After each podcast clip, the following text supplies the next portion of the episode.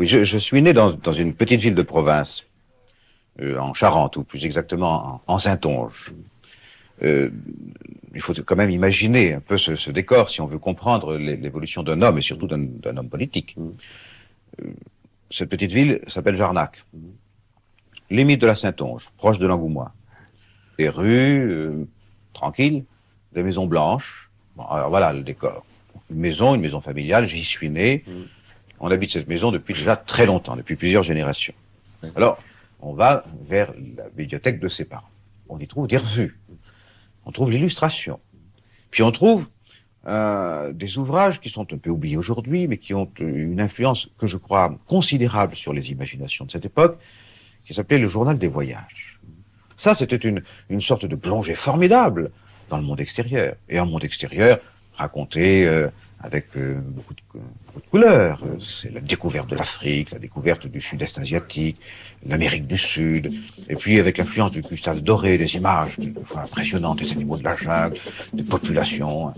Donc, malgré tout, cela représentait pour, pour euh, l'enfant que j'étais un immense attrait.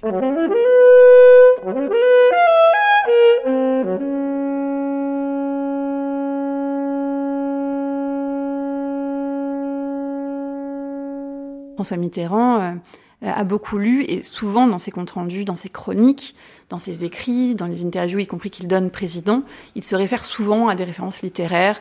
Euh, pour les crises au, Moyen-Orient, euh, il rappelle souvent des textes bibliques. concernant l'Amérique latine, son, intérêt pour le continent et sa lecture, elle passe beaucoup par des lectures comme celle de Pablo Neruda. son intérêt pour la Chine et pour Mao et aussi un intérêt pour la poésie de Mao. Euh, donc voilà, il a une entrée littéraire, il a une entrée historique, assurément. Euh, il s'intéresse beaucoup à la géographie et au territoire. On mentionne souvent les globes qu'il s'est fait faire président, ou voilà, c'est des globes euh, mondiaux de fait, mais où il représente ses petites patries à lui, Jarnac, par exemple, Latch. Donc il a ce rapport au territoire et aux cartes, mais il a aussi un rapport concret euh, à ses interlocuteurs, aux rapports de force politiques qui ont été ceux des années 70. Et donc plus que par exemple Valéry Giscard d'Estaing, c'est vrai qu'il n'y a pas d'apprentissage des relations internationales quand il arrive au pouvoir. Il arrive avec une vision du monde, avec euh, ses canaux d'information, euh, ses amis, ses experts. Il prend la fonction avec tout ce qu'elle implique de défense des intérêts de la France, mais il a aussi voilà, son idée sur un certain nombre de sujets. François Mitterrand, un mythe français, une politique étrangère socialiste Raphaël Bourgois, Somanina. Sa vision du monde, elle est très centrée sur la France, sur les intérêts de la France, bien sûr, sur l'Europe, qui euh, est plus qu'un instrument de puissance euh, pour la France. Euh, ses intérêts, ils se portent aussi beaucoup sur la zone méditerranéenne au sens large, du coup l'Afrique subsaharienne aussi, les anciennes colonies françaises. Et puis voilà, ce qui faisait un peu la caractéristique des, politiques de gauche dans les années 70, par exemple les relations latino-américaines, beaucoup sur l'impulsion et la lecture de Régis Debré, c'est un peu le cas en 80, et puis très vite, en fait, les intérêts de la France, des relations atlantiques, font que c'est pas le cœur de sa politique internationale.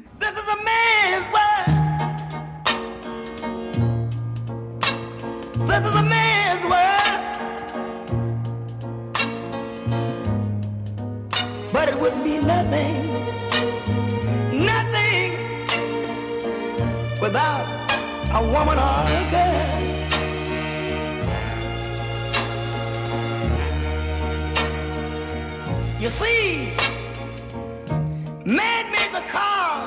1981, François Mitterrand arrive au pouvoir dans un contexte européen tendu. La crise des euromissiles dure depuis 1977. Face à l'implantation par l'Union soviétique de missiles nucléaires SS-20, les États-Unis veulent riposter par l'installation de leurs propres missiles, les Pershing. D'autre part, en Pologne, Solidarnosc monte en puissance et entend desserrer l'étau soviétique ce qui débouche en décembre sur l'arrestation de Lech Walesa, l'emblématique dirigeant de ce syndicat.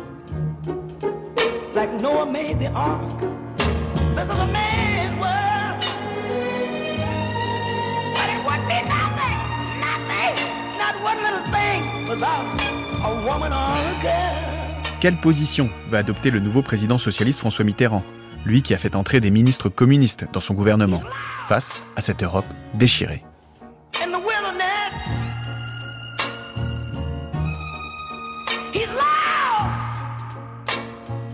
Il arrive dans un monde qui est effectivement celui de la guerre froide, qui finalement bat son plein à nouveau. Hein, c'est ce qu'on appelle la nouvelle guerre froide.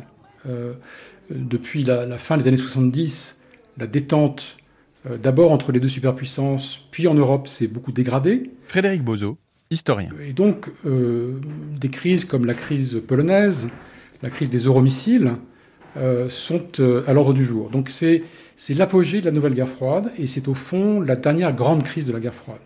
Ce que personne ne peut savoir à l'époque, évidemment. Même si euh, certains acteurs, Mitterrand en est, pensent que cette guerre froide n'est pas éternelle et qu'on est probablement dans une phase terminale dont on ne connaît pas la durée hein, de, cette guerre froide. Et en même temps, et ça aussi on le sent, mais on n'a pas encore sans doute mesuré toutes les implications, on est déjà dans la globalisation. Euh, on est déjà dans euh, euh, l'évolution du système économique mondial vers davantage de flux, davantage de circulation. Et je crois que ce qui est intéressant, c'est de dire que justement, les années 80 sont au carrefour de ces deux évolutions. la fin de la guerre froide et l'entrée dans la globalisation. Le choix qui est le nôtre, c'est la paix c'est le désarmement, c'est la sécurité collective. Pour que la paix l'emporte, et elle doit l'emporter, il faut que se maintienne l'équilibre des forces entre les deux puissances qui dominent le monde. Et cependant, il est également dangereux que les deux puissances dont je parle puissent coexister sur la base du partage de l'Europe d'il y aura bientôt 40 ans. Tout ce qui permettra de sortir de Yalta sera bon, à la condition de ne jamais confondre le désir que nous en avons et la réalité d'aujourd'hui.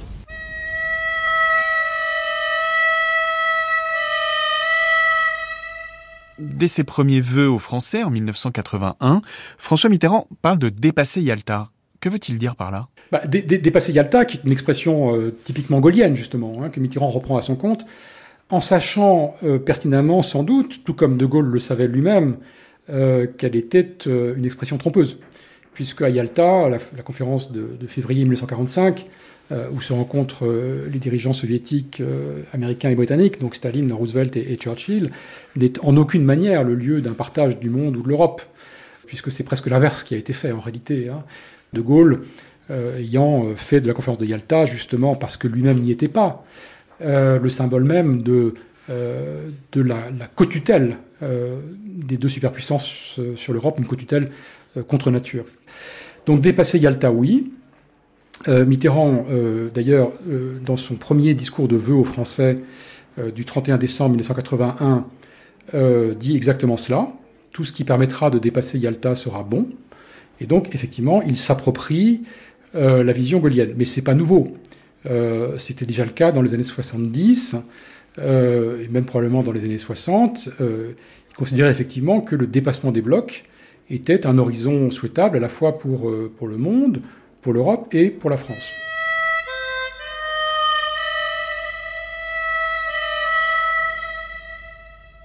Quand il arrive aux responsabilités, il est à la tête d'une puissance, la France, qui est une puissance moyenne, mais qui cherche à mener à la fois donc à garder une posture d'autonomie, d'indépendance nationale, tout en étant dans les communautés européennes, liées aux États-Unis par l'Alliance Atlantique euh, et située géographiquement entre les deux puissances. Judith Bonin, historienne. Ça, c'est des données de guerre froide dont il hérite et qui sont les mêmes euh, que euh, celles de ses prédécesseurs sous la Ve République.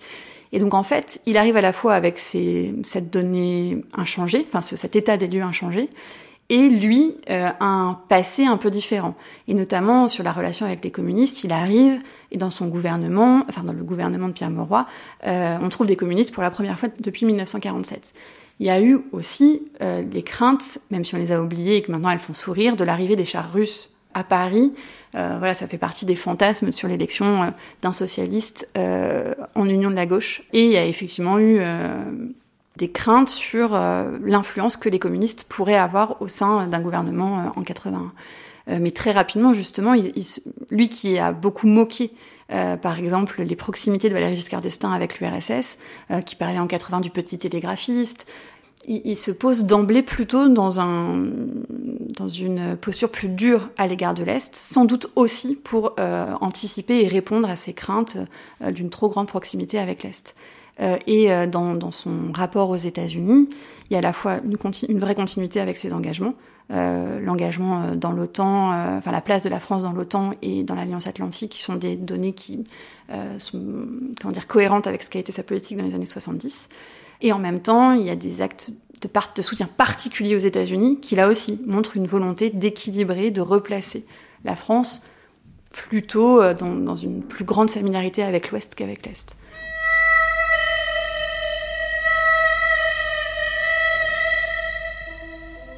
J'ai vu Samuel Pizarre, euh, un économiste. Philippe Short, ancien correspondant de la BBC en France. Qui était envoyé par Attali voir Reagan le jour euh, de l'élection de Mitterrand pour essayer d'expliquer que Mitterrand n'était pas euh, ami des communistes et ce serait pas aussi pénible que pensaient les Américains. Reagan n'écoutait vraiment pas. Et il a envoyé George Bush à l'Élysée pour essayer de savoir un peu plus et pour exprimer ses craintes. Et Mitterrand avait expliqué que voilà, euh, pour euh, les Français, comme pour les, toutes les nations catholiques, euh, le communisme c'est une église. Et donc il y a une croyance euh, en communisme qu'on ne retrouve pas dans les pays protestants. C'est une idée intéressante. Et il a expliqué à George Bush que la raison d'avoir des ministres communistes dans des postes totalement symboliques était pour égratigner leur, euh, euh, leur audience pour, euh, pour diminuer, pour les diminuer, et que c'est une façon d'affaiblir le Parti communiste. Et donc, lorsqu'il arrive à l'Élysée, Mitterrand lui-même est tenté par un ton de grande fermeté à l'égard de l'URSS, se distinguant ainsi de, Giscard. Donc il manifeste une solidarité, avec, euh, disons, le, reste de l'Alliance Atlantique. Euh, ça va conduire en, janvier 1983 au discours du, Bundestag. Une idée simple gouverne la pensée de la France.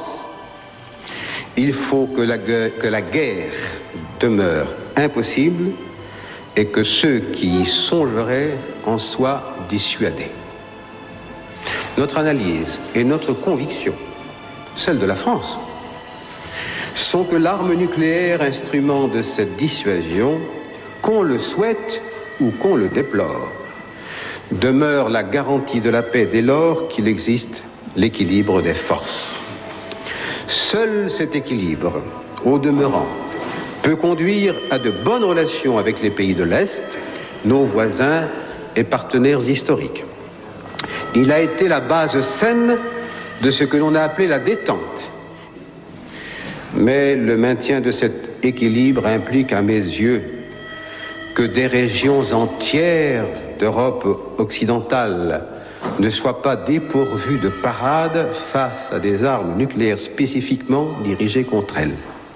Quiconque ferait le pari sur le découplage entre le continent européen et le continent américain mettrait, selon nous, en cause l'équilibre des forces et donc le maintien de la paix.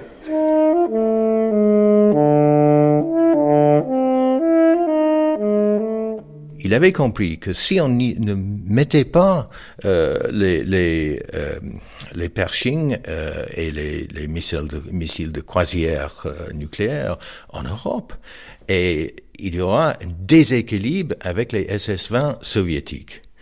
Et avec ce déséquilibre, il n'y aurait rien à empêcher une guerre on a limité à l'Europe sans l'implication des États-Unis. C'était toujours la grande crainte des Européennes euh, pendant la guerre froide. On, va, sacrifier l'Europe à la Russie. Euh, les États-Unis vont pas vouloir risquer de, l'annihilation, euh, la destruction totale par une guerre nucléaire afin de sauver l'Europe. Mitterrand avait compris ça. Schmidt, en Allemagne, avait compris ça. Madame Thatcher, beaucoup moins. Mais euh, euh, Mitterrand euh, le savait. Donc le, discours du Bundestag, où il disait effectivement, il ne faut pas rester avec les pacifistes à l'ouest et les missiles, les missiles à l'est. C'était euh, très important.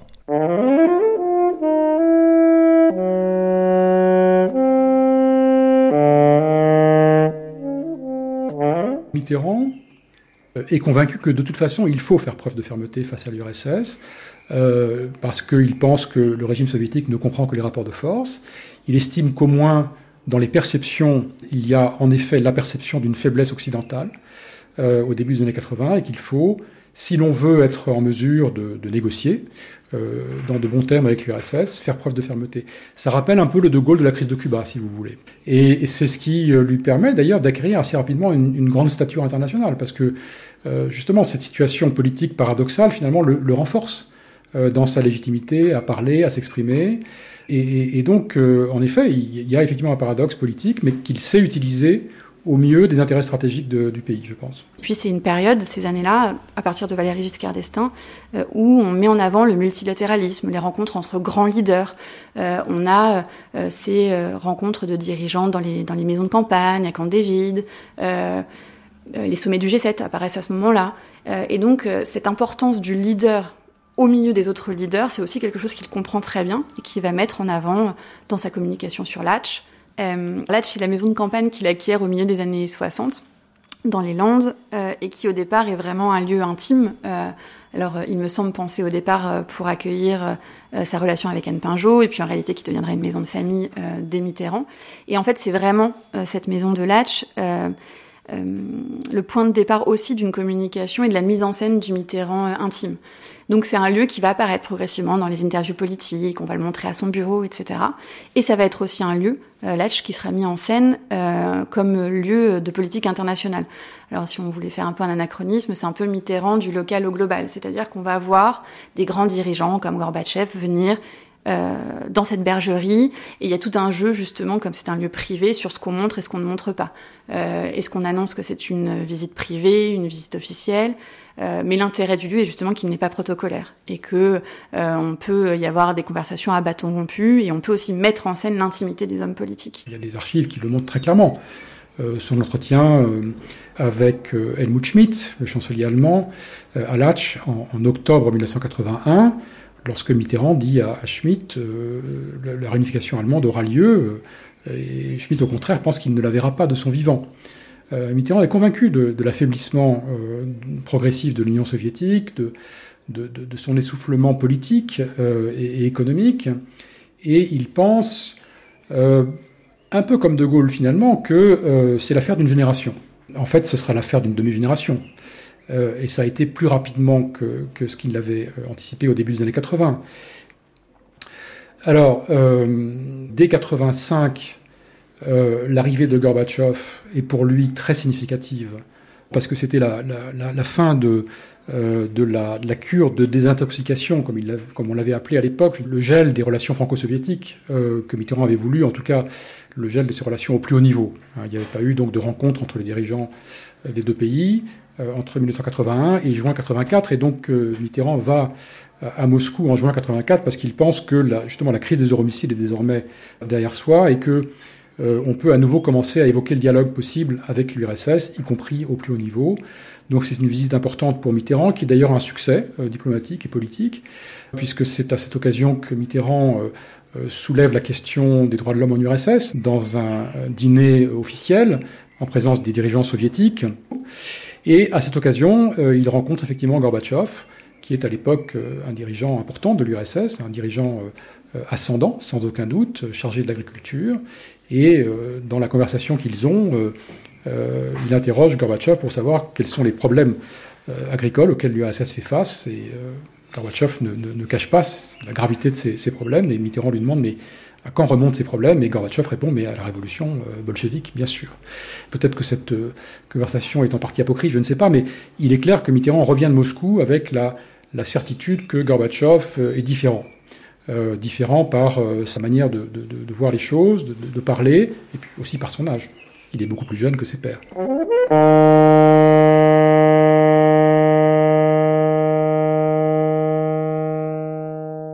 88, sentant les grandes évolutions en Europe de l'Est qui s'annoncent, en tout cas qui se, qu'on, perçoit déjà, François Mitterrand fait une tournée des pays est européens. et il y a des choix, des arbitrages. Par exemple, il choisit de ne pas aller en Roumanie parce que la Roumanie de Ceausescu euh, en 88 est, peu fréquentable. Lorsqu'il était leader socialiste dans les années 70, il se rend deux fois en Roumanie.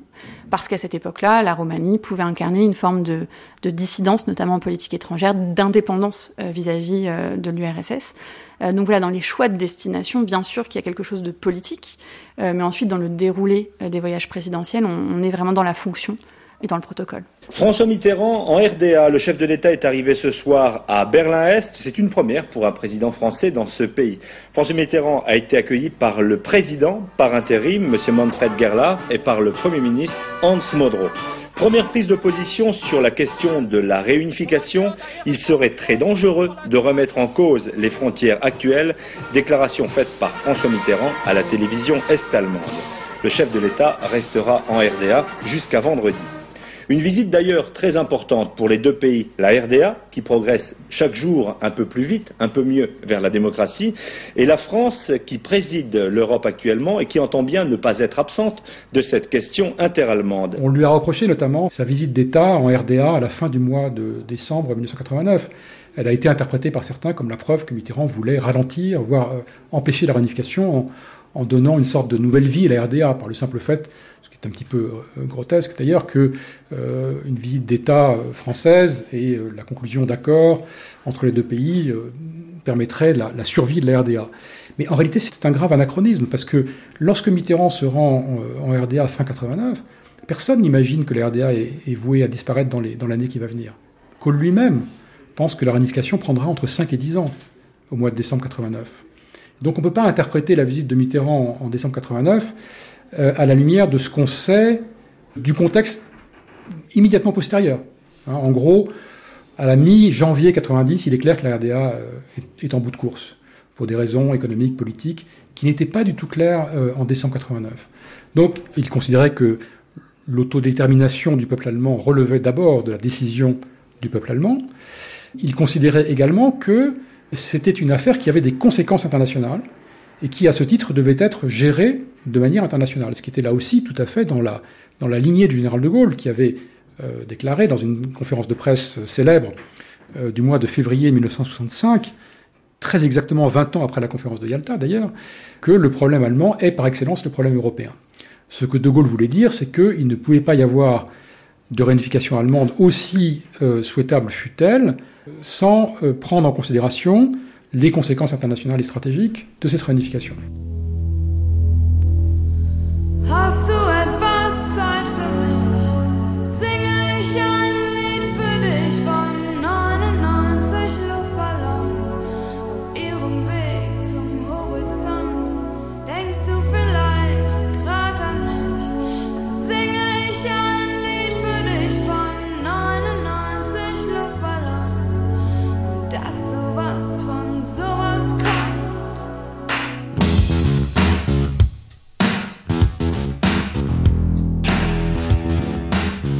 Discours de François Mitterrand au Parlement européen, 22 novembre 1989. Vous le constatez, l'histoire s'écrit au quotidien.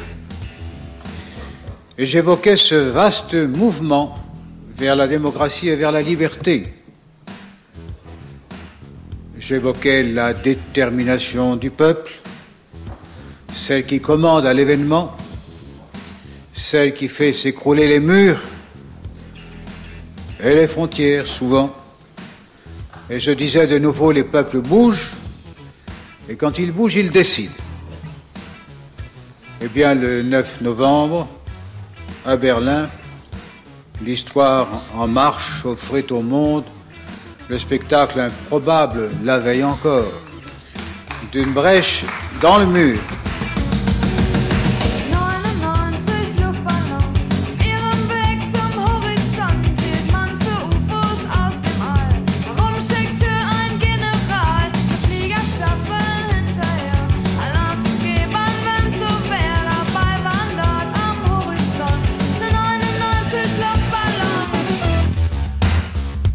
En Europe, oui, bien sûr, est pour lui un, thème absolument majeur. Son, obsession hein, dans les événements de 89-91, c'est ce qu'il appelle le retour à 1913. C'est-à-dire effectivement le risque de, revenir à des logiques d'équilibre des puissances, d'alliance de revers, d'une Europe non structurée, euh, qui n'aurait pas tiré hein, les conséquences de, l'échec euh, du Conseil européen du 19e siècle et donc de la Première Guerre mondiale, ni les conséquences de la Deuxième. Et donc le retour à 1913, parfois il dit aussi à 1920, euh, donc une Europe balkanisée en fait, l'obsède. Évidemment pour lui, l'objectif principal au moment de la réunification allemande, c'est de s'assurer que celle-ci soit compatible avec la, préservation de l'expérience communautaire et même son approfondissement. Euh, et ça vaut également, bien sûr, pour euh, les guerres en, ex-Yougoslavie, à partir de l'été 91, qui sont d'ailleurs, euh, on ne le dit pas assez, mais une épreuve finalement beaucoup plus difficile, notamment pour les rapports franco-allemands, que la réunification allemande. Mitterrand est effectivement inquiet à l'idée que on puisse, à propos de l'éclatement de, la, de la Yougoslavie, voir se reconstituer des logiques qu'on croyait oubliées. Euh, la France serbophile, l'Allemagne croatophile euh, avec le Vatican et l'Italie. Euh, donc un, retour à des lectures anciennes des, conflits ethniques, religieux, sur laquelle se grefferaient des rivalités de puissance. Mitterrand sait parfaitement que la Yougoslavie n'est pas viable, surtout après la guerre froide, en tout cas après la mort de Tito. Avec la fin de l'URSS et la fin de la guerre froide, il sait très bien que euh, une forme de désintégration de la fédération yougoslave est, inévitable. Mais son souci, c'est de s'assurer que ce processus soit compatible avec l'équilibre international, avec la stabilité internationale. Exactement comme pour la réunification allemande d'ailleurs. Il considère qu'il y a une sorte d'équilibre à trouver entre le droit des peuples à l'autodétermination, qui est effectivement un principe fondamental, et en même temps l'exigence de la stabilité internationale. Comment combiner les deux choses?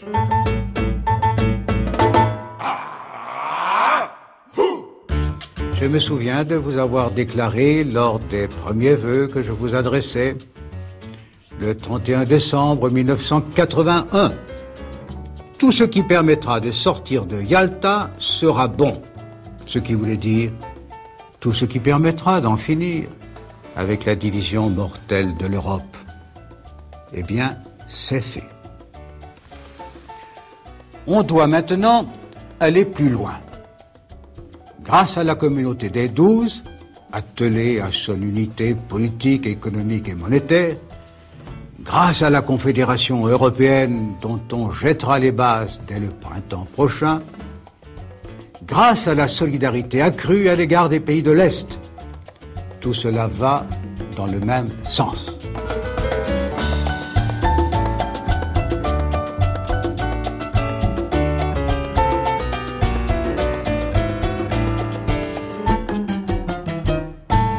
l'Europe et l'entrée euh, de, la nouvelle Europe, c'est les, nouveaux Européens de l'Europe de l'Est, euh, il était très réticent. Et il avait suggéré euh, une, confédération pour éviter que l'élargissement de l'Union européenne arrive trop rapidement. Il pensait à 10 ou 15 ans de stade intermédiaire franchement, il avait absolument raison, et on le voit maintenant euh, avec ce qui se passe en Hongrie, euh, en Pologne, euh, toutes ces sociétés soi-disant illibérales. Mais les Américains ne voulaient pas, et bien sûr les Européens de l'Est ne voulaient pas. Là, ça aurait été mieux probablement si on avait élargi l'Europe un peu moins rapidement parce que la, culture, les traditions euh, de ces pays de l'Est sont assez différentes de, de, celles des pays de l'Ouest. Et une des grandes questions euh, non résolues par Mitterrand, mais pour laquelle, à mon avis, il avait euh, quand même une vision assez, assez, extraordinaire, c'est justement la question de l'articulation entre l'Europe des douze et la Grande Europe, comme on l'appelait à l'époque, c'est-à-dire l'Europe de l'Atlantique à l'Oural, comme disait le général de Gaulle. Autrement dit, que faire de l'ensemble du continent? Une fois euh, la réunification allemande euh, achevée, euh, une fois la, la, division des blocs surmontée, et même l'URSS disloquée à partir de 1981. Et cette vision, il l'a d'ailleurs exprimée dans ses vœux du 31 décembre 1989, hein, c'était la vision de la Confédération européenne, qui visait à organiser l'articulation, la charnière entre l'Europe des douze, qui avait vocation à, l'approfondissement économique et, monétaire, mais aussi politique, l'Union européenne et le vaste continent européen. Et il voyait bien sûr une contradiction entre les deux objectifs.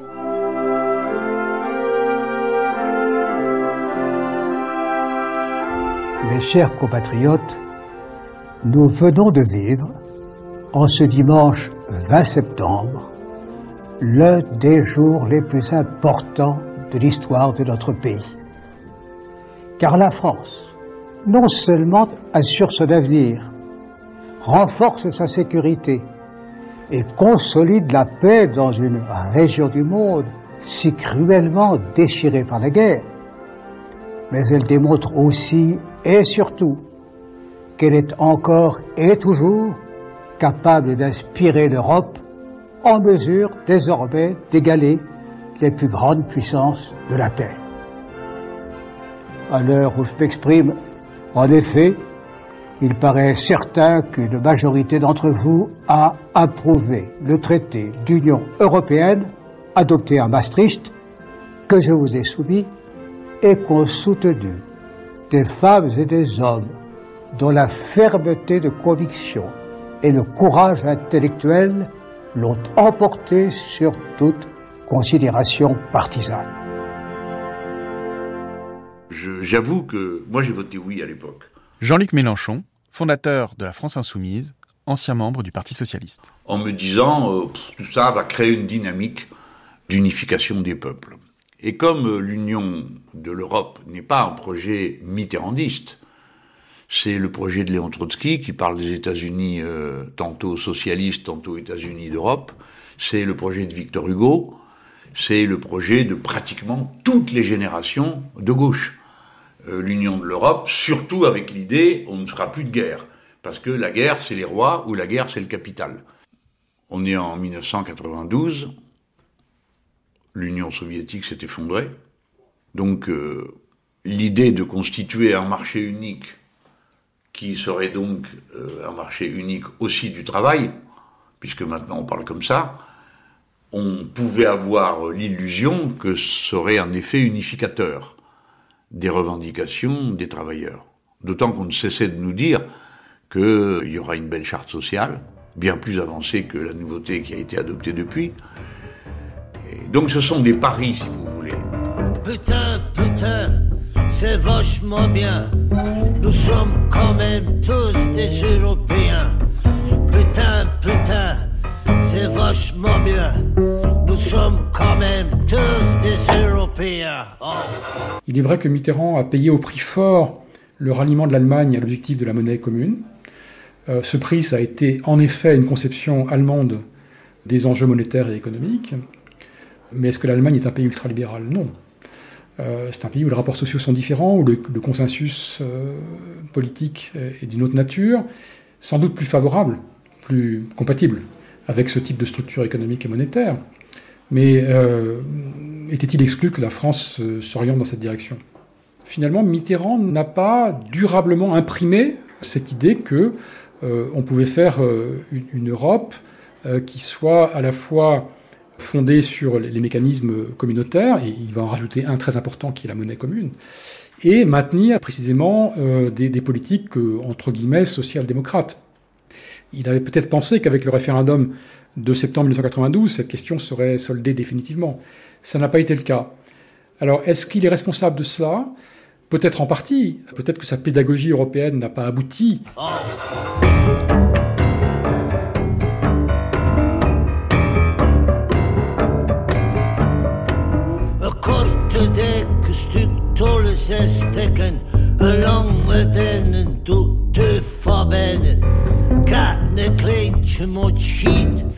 Il ne nous apparaissait pas comme un religieux de l'Europe. Si vous voulez, comme les eurolâtres aujourd'hui, vous pouvez dire un mot, ils s'évanouissent, vous voulez la guerre si vous voulez pas de leur truc. Euh, bon, euh, ça y est, vous êtes nationaliste, chauvin, trois, bon... Euh, ça me fait marrer de voir ça des fois. J'ai des types, ils parlent même pas une autre langue que la leur, ils viennent vous dire comment il faut être internationaliste. Mais bon, c'est pas l'attitude aveuglée euh, des votes euh, de, des énergumènes qui ont voté de faire rentrer dix pays d'un coup, euh, comme on l'a fait, qui étaient les anciens pays de l'Est, sans autre forme de procès, Bon, après leur avoir fait signer à tous un papier comme quoi ils s'engageaient dans l'OTAN alors qu'on avait dit le contraire aux Russes. Bon. Donc, si vous voulez, je rappelle ça, euh, pas pour réécrire l'histoire depuis, mais pour dire, il faut se rappeler qu'on évoluait dans cette ambiance. Donc nous ne regardions pas François Mitterrand comme un illuminé qui, euh, euh, bon, je sais pas, comme si vous voulez le, les démocrates chrétiens, quoi. Une fois qu'ils ont dit l'Europe, c'est fini, ils n'ont plus rien à dire. Non, il y avait autre chose, il y avait un projet, il y avait une vision, et il n'était pas un dévot de cette forme particulière. Bon, après, évidemment, il a le sentiment qu'il ne reste plus que ça comme projet. Ta, ta, ta,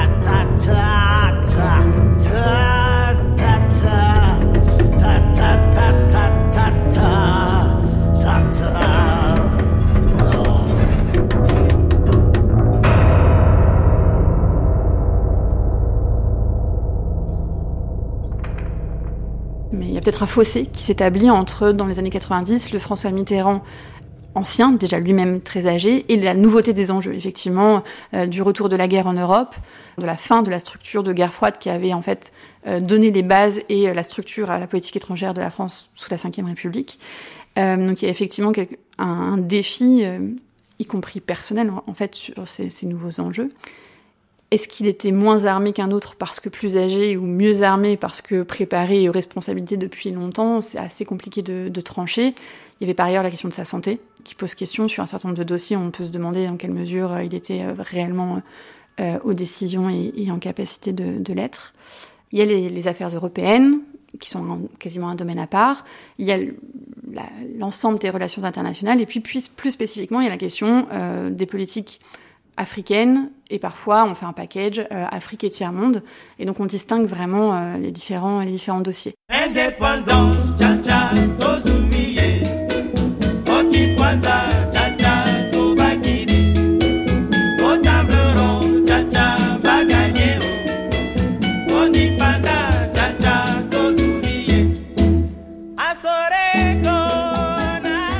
Les relations historiques d'amitié entre les présidents africains et français depuis les indépendances? Alors s'il y a bien un sujet sur lequel on attend le nouveau président socialiste, c'est celui de sa politique africaine. Sur euh, la politique africaine, effectivement, euh, avec euh, notamment la, nomination de, de Jean-Pierre Cotte, on a un choix qui tranche et qui laisse espérer à une frange des socialistes que la politique africaine dénoncée euh, du temps euh, de l'opposition socialiste euh, va changer à partir de 1980. Euh, dans le cabinet. C'est le, vraiment le seul secteur diplomatique en 81 où vraiment on sent une inflexion politique très très forte. Alors Jean-Pierre Cotte est, est, le fils Cotte, donc issu d'une grande famille euh, de, de, de, la République euh, française, avec un pédigré, si vous voulez, républicain, qui naturellement était précieux pour François Mitterrand hein, dans, le, dans le casting électoral qu'il essayait de, de monter. il était un homme de gauche. Jean-François Bayard, professeur de sciences politiques il est arrivé immédiatement avec une image de rénovateur euh, de euh, la politique euh, africaine de la France. Et Jean-Pierre Cotte était un rocardien. Bien entendu, Mitterrand était animé du haine féroce pour Rocard, pour les rocardiens en général, et confier le ministère de la coopération à un rocardien, c'était très clairement signifier que ce ministère n'avait pas beaucoup d'importance.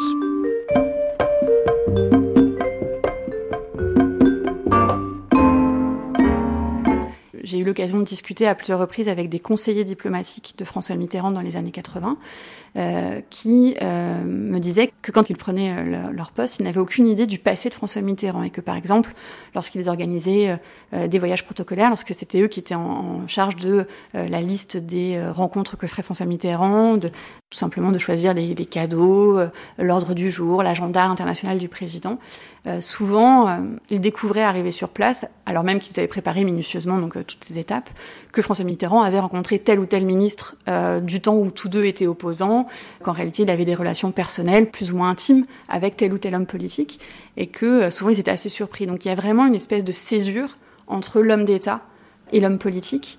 Euh, et c'est François Mitterrand qui, dans des discours, va rappeler des voyages antérieurs, va rappeler des amitiés anciennes ou des connaissances anciennes. Euh, mais il y a vraiment l'idée qu'on peut mener une politique étrangère de la France sans vraiment se rattacher à ce qu'était l'homme auparavant.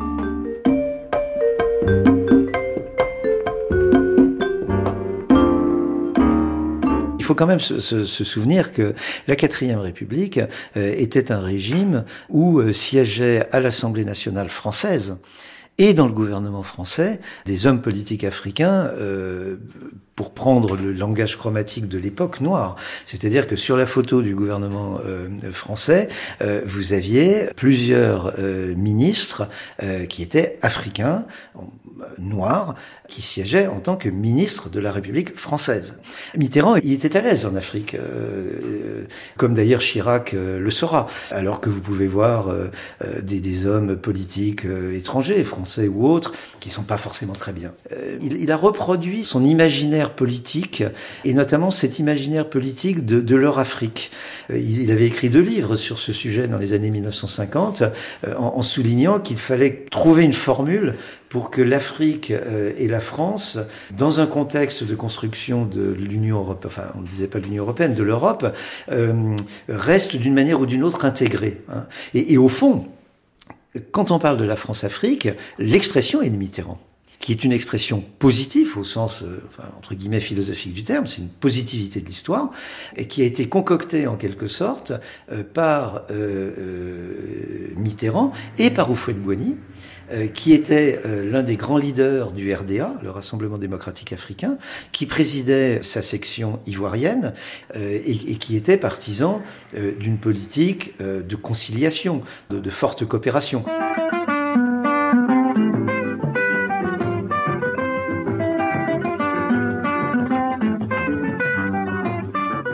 Dès son arrivée au pouvoir en 1980, François Mitterrand euh, euh, donc euh, décide de réformer euh, toute la coopération et le développement. Vincent Duclerc, historien, auteur du rapport sur le Rwanda. Premièrement, il nomme euh, donc un, un, jeune ministre socialiste, hein, Jean-Pierre Cotte, hein, donc euh, à la tête de la coopération. Et puis est commandé le fameux rapport Essel sur justement la coopération française. Donc on a en plus là deux grandes figures euh, liées, euh, je veux dire, à la résistance. Hein. Donc, euh, c'est très intéressant hein, de, voir cette mobilisation de sa manière des, des résistants dans cette nouvelle nouveau travail de liberté, on peut dire. mais très vite, eh bien, cette séquence, elle est refermée. Jean-Pierre Cotte est débarqué de son ministère et le rapport Essel est, est enterré. François Mitterrand a une conscience aussi, voilà, de de ce qu'il est nécessaire de faire. En même temps, voilà, il y a les, ces intérêts, d'abord les intérêts économiques, politiques français dans chaque euh, ex-colonie, hein, avec euh, des liens très forts, avec des élites euh, donc dominantes et souvent corrompues, mais qui tiennent des pays, qui permettent aussi la présence militaire française. Donc voilà, il y a une réelle politique. Discours de la Baule, 20 juin 1990. La France n'a pas à dicter je ne sais quelle loi constitutionnelle qui s'imposerait de facto à l'ensemble de peuples qui ont leur propre conscience et leur propre histoire et qui, s'ils veulent bien retenir le principe édicté, la démocratie est un principe universel, doivent savoir comment s'y diriger. Il n'y a pas 36 chemins. À la démocratie, il faut un État. À la démocratie, il faut le développement. Et il faut l'apprentissage des libertés.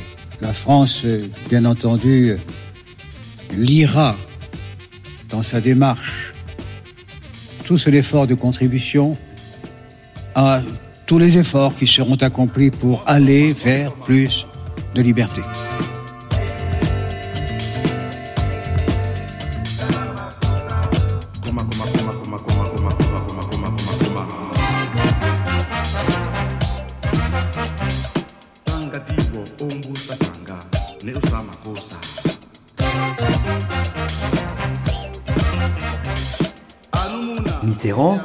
Ne pouvait pas tenir un autre discours. Il a édulcoré le discours euh, qu'Éric Arnoux, euh, alias Éric Orsena, euh, lui avait préparé. Il l'a prononcé du bout des lèvres euh, et il, n'a jamais adhéré à, cet objectif de démocratisation des sociétés africaines que réclamaient entre guillemets les peuples africains, en tout cas un nombre croissant d'Africains, parce que je pense que fondamentalement pour lui, l'Afrique n'était pas mûre pour la démocratie. Euh, et euh, de, de, de, ce point de vue, l'exemple du Rwanda, euh, dans son caractère tragique, est éloquent. C'est-à-dire que Mitterrand est, est resté prisonnier d'une vision complètement ethnique qui était celle de l'anthropologie de papa des années 1950, hein, où on étudiait les tribus, etc.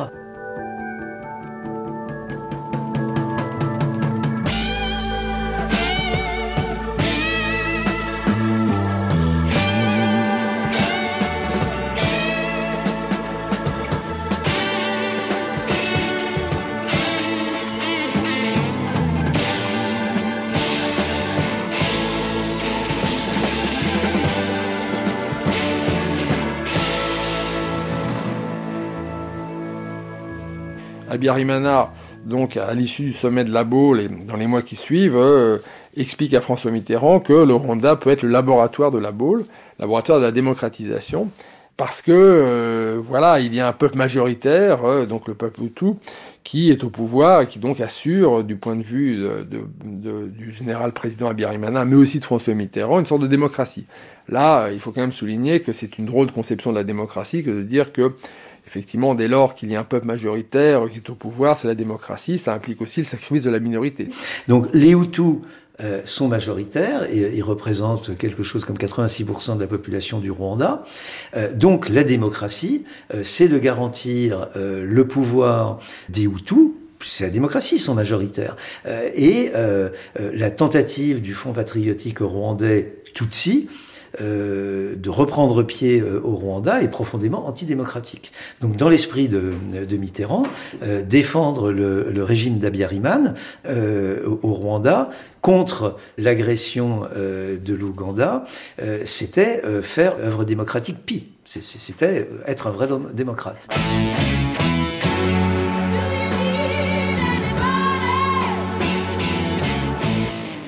Mobilisation donc des exilés Tutsis au sein du Front patriotique rwandais, qui rassemblait aussi des Hutus d'opposition. Hein. Euh, donc ayant des bases en Ouganda, euh, attaque euh, le Rwanda. C'est donc cette attaque qui amène Abiyarimana à appeler à l'aide la France. la France qui justement souhaitait promouvoir le laboratoire rwandais eh bien, euh, la France, et plus exactement, hein, François Mitterrand et son chef d'état-major particulier, la Marielle Langsade, décident d'une intervention française. C'est une offensive de dissuasion. Euh, les forces spéciales ne, ne s'engagent pas directement contre les forces du FPR, mais, euh, disons, c'est grâce à la présence française que l'offensive du FPR est repoussée et que, finalement, le pouvoir d'Abiyarimana se renforce François Mitterrand, euh, qui est effectivement décidé euh, de euh, conduire une politique spéciale au Rwanda, hein, eh sans que les autorités de l'Élysée n'exigent d'Abiyarimana une démocratisation et notamment la fin du système des quotas, la fin des cartes d'identité à mention ethnique, tous ces éléments qui non seulement transforment le Rwanda en, une dictature, mais en plus créent les conditions du processus génocidaire.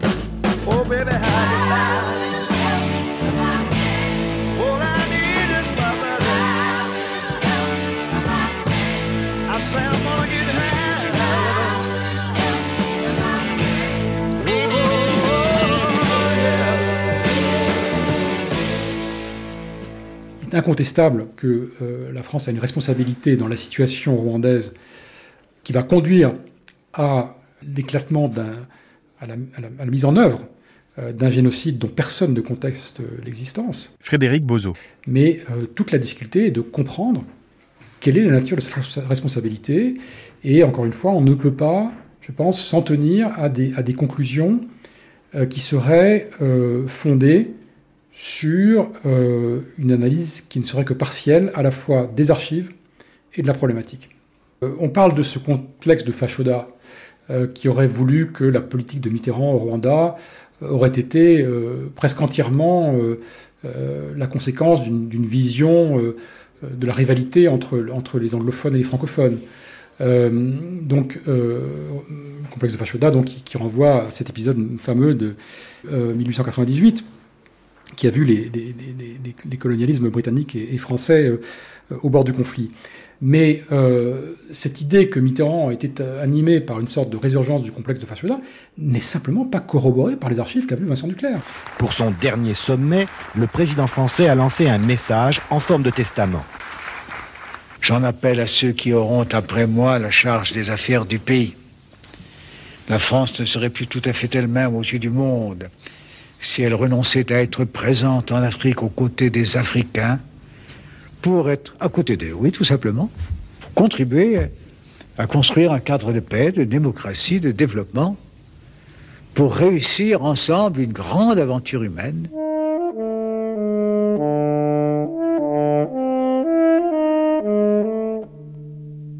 Ce qu'on percevait à l'époque, hein, je dis bien à l'époque. Benoît Hamon, fondateur du parti Génération, ancien membre du Parti socialiste. C'est que finalement il y avait une forme d'attitude de la France en Afrique euh, noire, euh, en Afrique en général.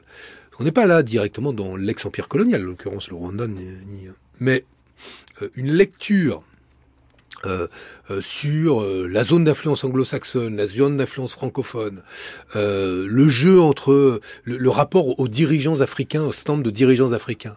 Il y avait l'épisode en plus qui nous tournait à la tête de Thomas Sankara au Burkina. C'est une tentation de, de, toujours réprimer les mouvements qui venaient de, de, de la société africaine elle-même, pour ne conserver que des gens avec lesquels où on s'entendait bien, voire même on avait des, des relations de domination et de, de chefs à subordonner pour faire vite, il y avait là pour nous la marque, en tout cas dans la politique africaine de la France, d'une contradiction profonde avec les engagements de la gauche. Et, et, notamment avec euh, la tradition dont nous venions, nous, qui était la tradition euh, anticoloniale. Euh, la deuxième gauche, elle est parmi la gauche la plus engagée dans l'anticolonialisme. En 1994-95, il y a un sommet France-Afrique à Biarritz, et il y a un contre-sommet qui est organisé par des ONG où on parle du Rwanda. Autant d'ONG de droits de l'homme, autant d'associations de, de, de, engagées dans, dans, dans l'humanitaire euh, disent que euh, il se passe des choses terribles et que la France est en train euh, de mal faire son travail là-bas. Et donc moi, je n'ai cessé de répéter ça après. Je veux dire, euh, il y a quand même un problème quand la gauche euh, se méfie d'Amnesty International et la Ligue des droits de l'homme. La France et le Rwanda ont passé un accord d'assistance militaire semblable à ceux qui existent dans une vingtaine d'autres en 1975. La France s'engageait à former et à organiser l'armée rwandaise. En vérité, sur une petite échelle. Enfin, tel était l'accord de 1975. Bien entendu, une disposition prévoyait qu'en aucune circonstance les soldats français ne se mêleraient soit à des combats extérieurs, soit à des luttes ethniques à l'intérieur du Rwanda.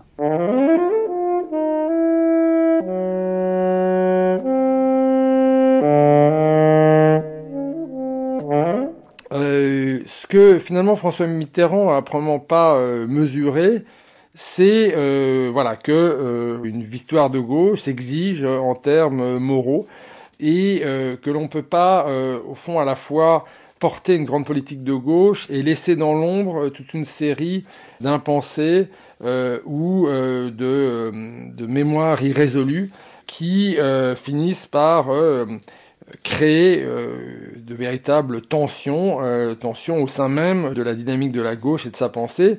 Euh, la politique en France est fondée sur l'histoire, fondée sur le passé, fondée sur une certaine lecture de la nation, de la société, donc avec des références, des grands symboles. Hein, et c'est certain que François Mitterrand probablement n'a pas mesuré le travail de la mémoire dans la société, la reconnaissance aussi euh, des victimes. Je veux dire, au fond, cette reconnaissance de culpabilité de la France, qui aurait pu apparaître comme un acte de repentance, en fait, a été un acte d'apaisement, de libération.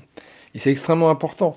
Et euh, on voit très bien, euh, je veux dire, un certain nombre de, de, groupes de pression, de groupes politiques qui, dès que l'on parle, au fond, d'exigence de vérité sur le passé, disent c'est de la repentance. Ce n'est pas de la repentance, c'est au contraire du courage la dignité, de la grandeur, hein, premièrement, et deuxièmement, les effets en termes sociétaux. en termes mémoriels, sont considérables lorsqu'il y a une parole de vérité qui est donnée, à un moment où la société est prête à l'entendre, c'est vrai, mais qui est donnée courageusement par les hommes politiques. Ce qui effectivement euh, s'est produit, c'est euh, euh, la difficulté de François Mitterrand à répondre à ces demandes, parce que lui-même ne souhaitait pas donc faire face à la vérité et à sa propre vérité.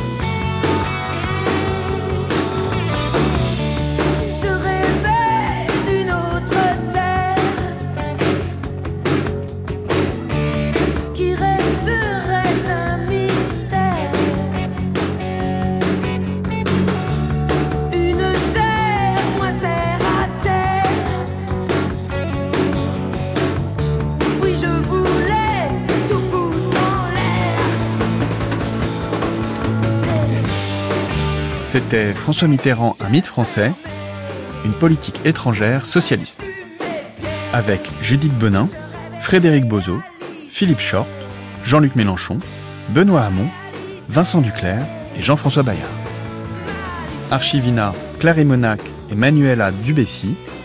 Prise de son, Frédéric Quéroux, Yves Lehor, Olivia Branger, Jérémy Tuile, Clara Galivelle, Philippe Mercher et Lucas Desrode. Mixage, Éric Boisset. Collaboration et lecture, Elsa Terry. Un documentaire de Raphaël Bourgois, réalisé par Somanina.